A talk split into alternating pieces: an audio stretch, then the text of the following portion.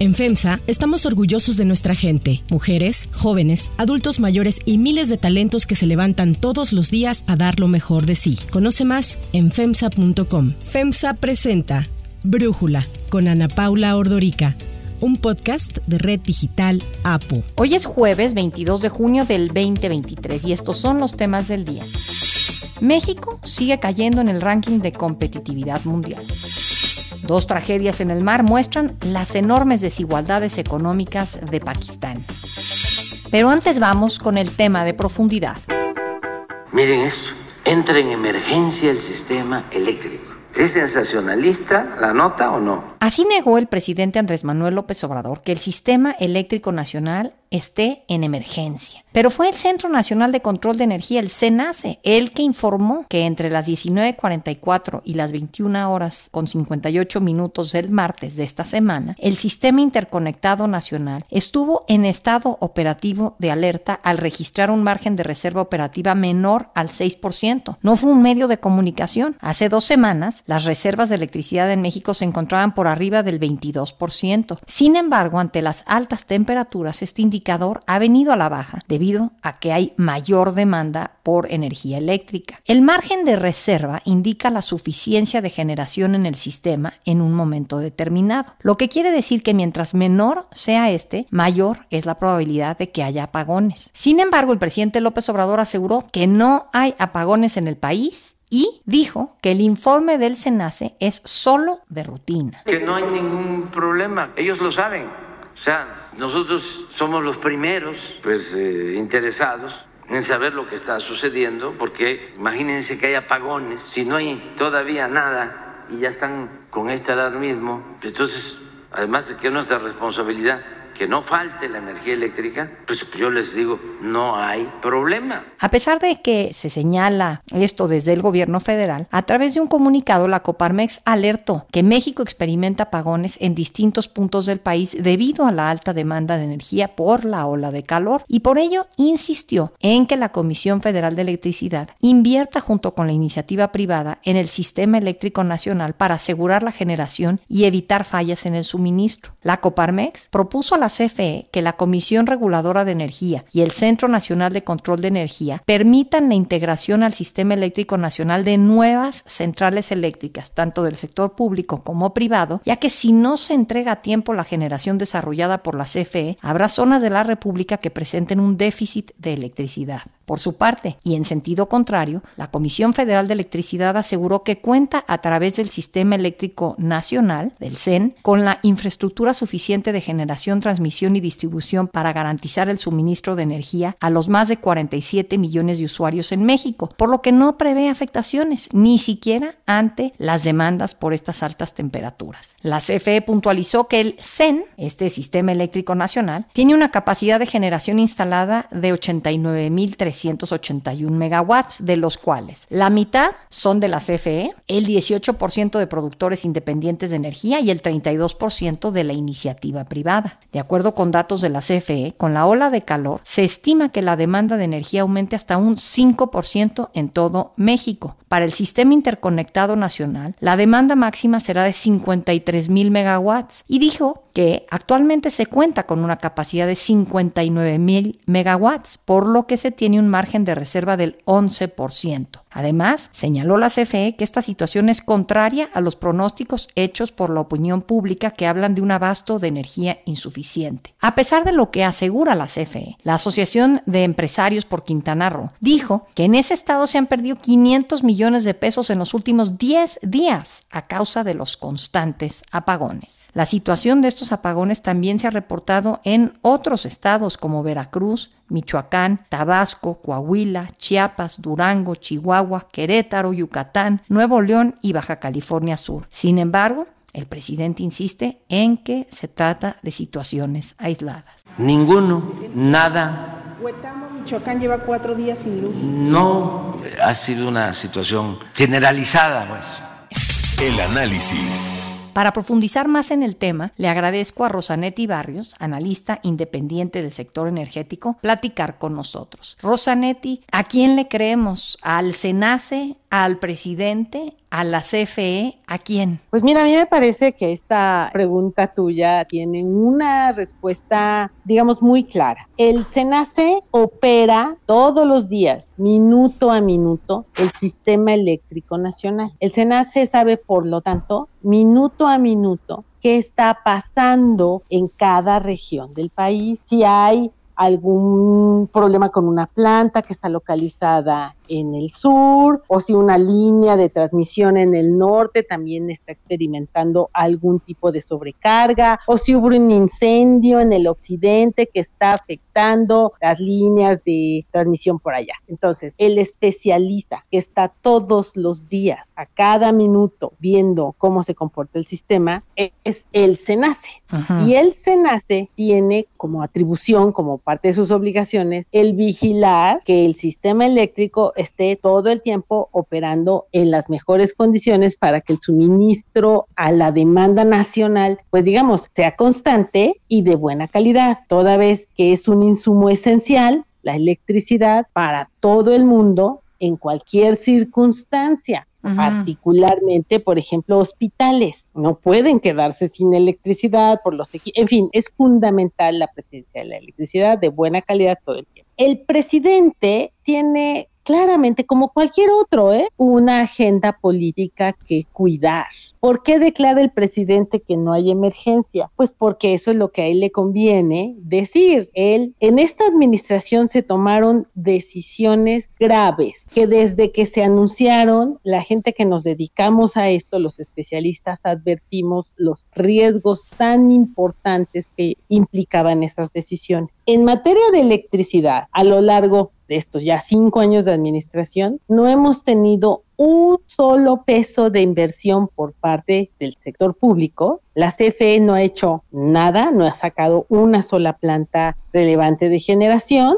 Todo lo que tiene mandado hacer entrará por ahí de 2025 y no se ha invertido absolutamente nada en líneas de transmisión ni se han mejorado las líneas de distribución. No ha habido por lo tanto, inversión a lo largo de estos cinco años. En materia de transmisión, el retraso se extiende, digamos, al sexenio pasado. El sexenio pasado no se invirtió, pero se creó la forma en que se podían construir nuevas líneas de transmisión. Llegó esta administración y la canceló, dijo yo así no voy a hacer nada, que eran unos procesos en los cuales la iniciativa privada ponía el dinero, se construían las líneas, se conectaban a la red las plantas de esa iniciativa privada y se les iba a pagar, digamos, con un descuento en las tarifas de transmisión y las líneas iban a ser propiedad de la CFE. Este gobierno no las quiso, lo canceló y no propuso nada para sustituirlo. Este gobierno ya no permitió que ningún nuevo proyecto de generación a cargo de privados se incorporara a la red. Entonces, esas decisiones para un sistema eléctrico que desde el inicio ya tenía señales claras de saturación, una demanda que ha seguido subiendo porque el país sigue creciendo, aunque crezca poco, y una crisis, climática que nos trae este problema de la ola de calor y seguramente nos va a traer problemas después con digamos, con la temporada de huracanes. El, la crisis climática es una realidad y el sistema eléctrico nacional lo está sufriendo. El presidente entonces necesita transmitir el mensaje de que no pasa nada. Y la CFE, te lo puedo decir, ¿quién firmó el comunicado de la CFE? El director general. ¿Quién nombra al director general de la CFE? El presidente, de la República. El director de la CFE no puede contradecir a su jefe, no puede. Entonces, están, digamos, reforzando de manera conjunta este mensaje para tratar de calmar, digamos, a los usuarios que estamos todos juntos sufriendo de la falta de inversión, de las decisiones tomadas por esta administración en el sector eléctrico. Ahora, el presidente dice esto son hechos aislados, pero bueno, aquí hicimos este recuento de los estados que han reportado apagones y pues estamos hablando de más de 10, entonces me parece complicado querer tapar el sol con un dedo y simplemente decir no están ocurriendo apagones cuando lo reportado parece que es pues mucho más generalizado, ¿no? Sin duda, mira, una de las cosas que se están haciendo, digamos lo que técnicamente le dicen los técnicos, tira de carga, ¿no? Que son estos como apagones programados. Ya cuando las líneas están muy saturadas para evitar que vaya a haber un problema mayor, entonces, digamos, se suspende el servicio momentáneamente. Eso muchas veces, primero, se argumenta, se pueden argumentar cosas como que lo están haciendo, como decir, es que le estamos dando mantenimiento a las líneas. Bueno, pues todos sabemos que nadie le da mantenimiento a sus equipos en los momentos de demanda máxima. Son las formas que técnicamente se tienen para evitar un problema más grande como pudiera ser un apagón que comprenda una región completa, una región geográfica completa. Eso es lo que se está evitando y me parece que con ese argumento el presidente pues plantea lo que plantea. Insisto, difícilmente, no creo que es imposible pensar que el presidente va a decir, bueno, sí, este, la verdad es que el sistema eléctrico nacional está rebasado porque pues así lo decidimos. Me parece que eso no va a suceder. Y el hecho de que sea la CENACE quien esté tocando estas campanas, digamos, de alerta, podría ayudar, digamos, a convencer tanto al director de la CFE, a Manuel Bartlett, como al presidente de que es necesario permitir inversión, porque siento que una cosa es primero convencerlos y luego, pues no es así como que mañana abrimos la llave de la inversión y pasado ya tenemos más producción de electricidad. Estas cosas toman tiempo, ¿no, Rosanetti? Ese es el tema. Suponiendo que no va a suceder que en este momento el presidente dijera, bueno, está bien, a ver, todo el mundo invertir. Ninguna obra va a estar lista esta administración. Es más, te lo pongo así, las pocas obras que CFE mandó hacer no van a estar listas esta administración. Entonces, en este momento, este sexenio ya se fue en blanco. Aún cuando, insisto, algo que no va a ocurrir, en este momento se dijeran, bueno, ok, adelante, que la CRE se ponga a dar permisos y que todo el mundo invierta. No va a ocurrir y de todas maneras, en este sexenio vimos una parálisis total en materia de inversiones en energía. Este sexenio lo único que hizo fue una refinería y mandó a hacer unas plantas de generación que no van a estar listas. Bueno, la refinería tampoco, pero entonces no, no hay realmente ninguna aportación de infraestructura en materia energética en este sexenio. Ya no ocurrió porque no se tienen al otro día. No, pues muy grave el panorama, Rosaletti, y pues de un ahora sí no sé si llamarlo producto a la electricidad, que es el presente y el futuro. Absolutamente, es la seguridad, digamos, de las familias, de las industrias, porque tú sabes que los cambios, digamos, eh, las variaciones de la energía eléctrica pueden dañar equipos y eso es grave, eso genera afectaciones económicas y problemas a la salud, a la seguridad, en fin, la electricidad es un insumo fundamental para la, el desarrollo adecuado, para la estabilidad de un país. Rosanetti Barrios, muchísimas gracias por este análisis y por platicar con nosotros. Al contrario, Ana muchísimo gusto de estar contigo. Gracias. Si te gusta escuchar Brújula, te invitamos a que te suscribas en tu aplicación favorita o que descargues la aplicación Apo Digital. Es totalmente gratis y si te suscribes será más fácil para ti escucharnos. Además, nos puedes dejar un comentario o calificar el podcast para que sigamos creciendo y mejorando para ti. Hay otras noticias para tomar en cuenta. 1. Retroceso. México está ahora considerado como uno de los países con más ventajas competitivas, comparativas. Por eso crece y crece la inversión extranjera. Pese a que el presidente se empeña en decir que el país avanza en materia económica y sus indicadores son buenos, México retrocedió en el ranking de competitividad mundial 2023 que lleva a cabo cada año el International Institute for Management Development. En el 2019, México ocupó el lugar 50 del ranking que mide a 64 países. En el 2020 bajamos a la posición 53 y en el 2021 retrocedimos otras dos posiciones al ubicarnos en el lugar 55. En en línea con la tendencia de los últimos cuatro años, en la edición 2023, nuestro país se ubica ahora en la posición 56. El ranking mide cuatro factores. En el que México se encuentra mejor es en el desempeño económico, en donde estamos en el lugar número 30. En cuanto a eficiencia de gobierno, estamos en una de las últimas posiciones, en el lugar 60. En rubro de eficiencia empresarial, estamos en el lugar 51. Y en el último apartado, el relativo a la infraestructura, México está está en el lugar 59, o sea, pésimo. En todos los factores que mide el estudio, nuestro país se mantuvo o cayó respecto a lo registrado el año pasado.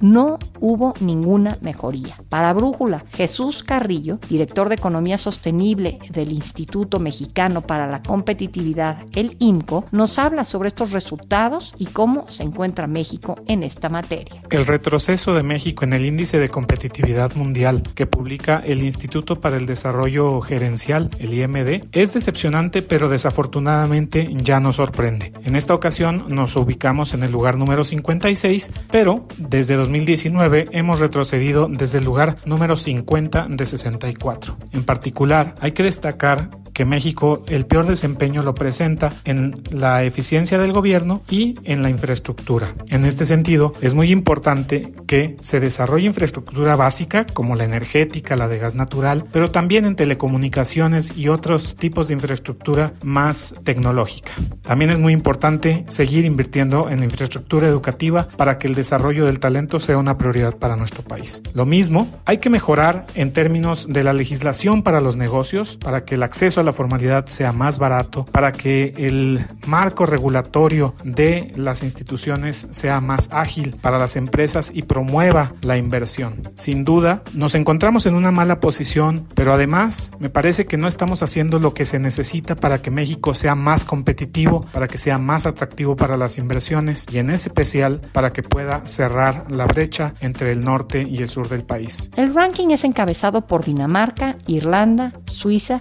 Singapur, y Países Bajos. Dinamarca repitió posición por segundo año consecutivo y México pues sigue muy lejos de ser Dinamarca.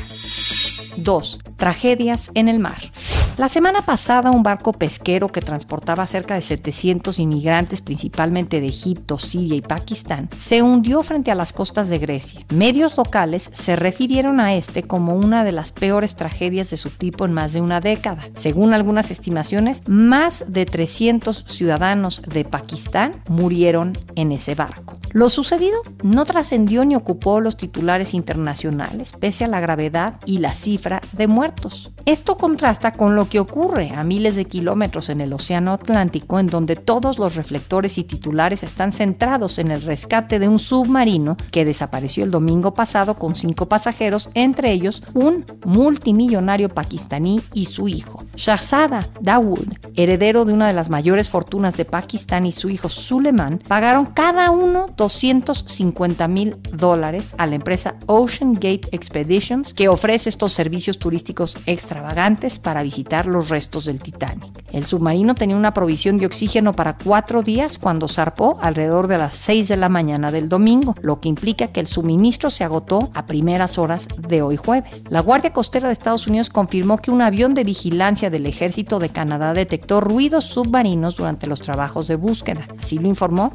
Jamie Frederick, el capitán del servicio de guardacostas estadounidense. Yesterday, a Canadian P3 detected underwater noises in the search area. As a result, ROV operations were relocated in an attempt to explore the origin of the noises. Although the ROV searches have yielded negative results, they continue. En los desastres submarinos, cuando la tripulación no puede comunicarse con la superficie, recurre a dar golpes en el casco del sumergible para ser detectados por un sonar. Más allá de lo que ocurra con el Titán y sus tripulantes, los dos casos muestran la gran desigualdad que vive Pakistán. El país enfrenta una devastadora crisis económica con la tasa de inflación en su punto más alto en los últimos 50 años, escasez de alimentos, falta de energía y altas cifras de desempleo. Los cientos de pakistaníes que murieron en el Mediterráneo buscaban una mejor calidad de vida. El empresario y su hijo se encuentran bajo el agua en una expedición de ultra lujo.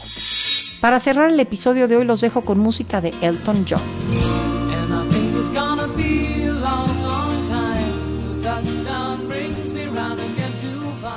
El cantante Elton John y su banda fueron reconocidos por Billboard por hacer historia con su gira Farewell Yellow Brick Road, la cual ha recaudado más de 887 millones de dólares y ha vendido 5.7 millones de boletos para sus más de 300 espectáculos en 20 países, convirtiéndose en la gira con más recaudación de todos los tiempos, según Billboard Box Score. Con esto, Elton John se ha convertido en el solista con mayor recaudación y venta de boletos de la historia, al sumar casi 2 mil mil millones de dólares y vender más de 20 millones de boletos desde que Billboard Box Score comenzó a registrar datos hace 40 años.